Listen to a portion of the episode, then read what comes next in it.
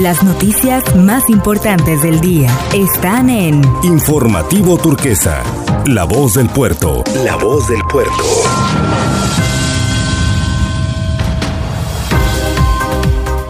Hola, ¿qué tal? Le presentamos la información más importante del día. A partir del 2022, los refrescos, cigarros y gasolinas costarán más respecto al precio que tienen actualmente, debido a que al actualizar la cuota de impuestos conforme a la inflación, resultará casi el doble de aumento que resultó para el 2021. Para el próximo año, la cuota de impuesto especial sobre producción y servicios que pagarán los consumidores sube a 7.36%.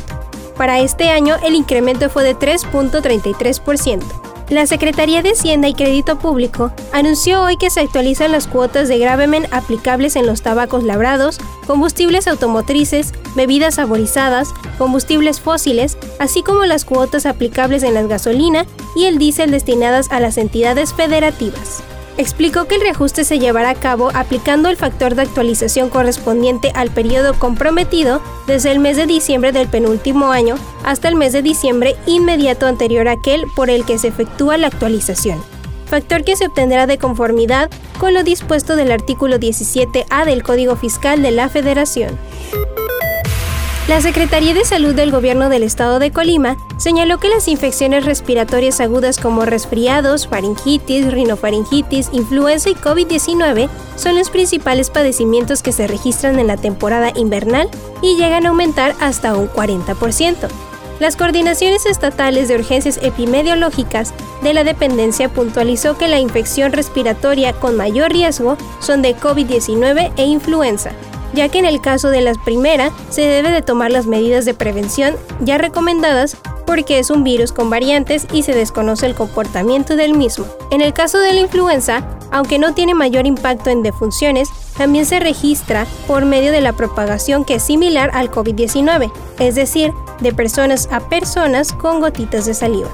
La exposición a bajas temperaturas no es común en el estado, ya que no descienden de los 0 grados. Sin embargo, en donde sucede así se tiene que tener cuidado en los riesgos generados por la hipotermia, congelamiento o por uso de braseros, congeladores o fogatas que se pueden registrar quemaduras o intoxicaciones de monóxido de carbono.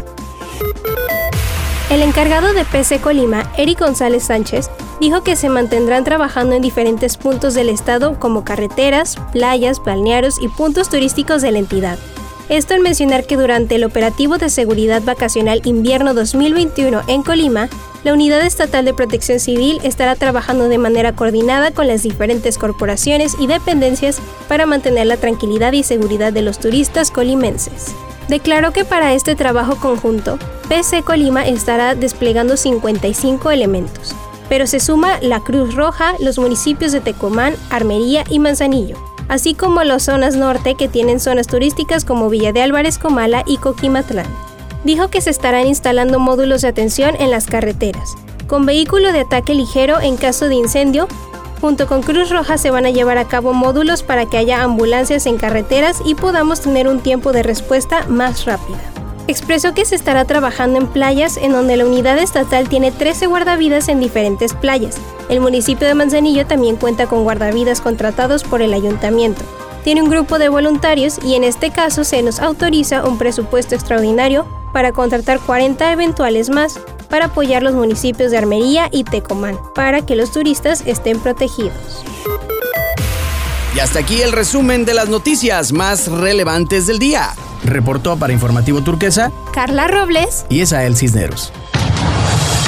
Las noticias más importantes del día están en Informativo Turquesa, La Voz del Puerto. La Voz del Puerto.